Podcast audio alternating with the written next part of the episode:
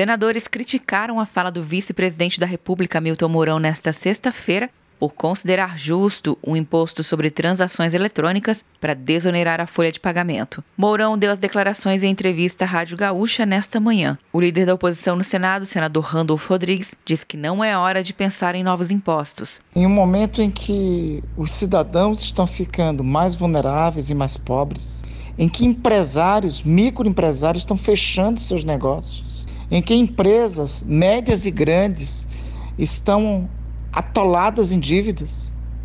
Aí o governo vem falar em criar novo tributo, em criar novo imposto. É o que nós menos precisamos no Brasil nesse instante. O governo pretende criar o imposto sobre transações eletrônicas para financiar o programa Renda Brasil, com alíquota de cerca de 0,2%, com duração de dois anos. Para o senador Márcio Bitar, Mourão não é a pessoa mais indicada para falar em tributos. Eu entendo que quem tem que falar de economia e quem tem bagagem para isso é o ministro Paulo Guedes.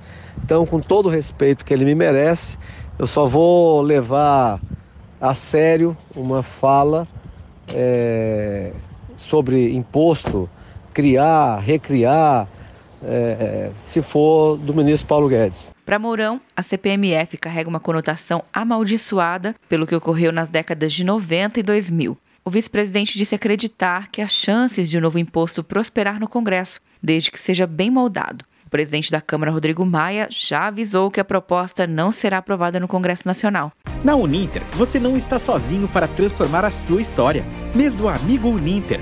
Até 50% de desconto nas mensalidades de graduação e pós-graduação à distância, além de matrícula e curso de inglês grátis. Inscreva-se. Uninter.com De Brasília, Luciana Castro.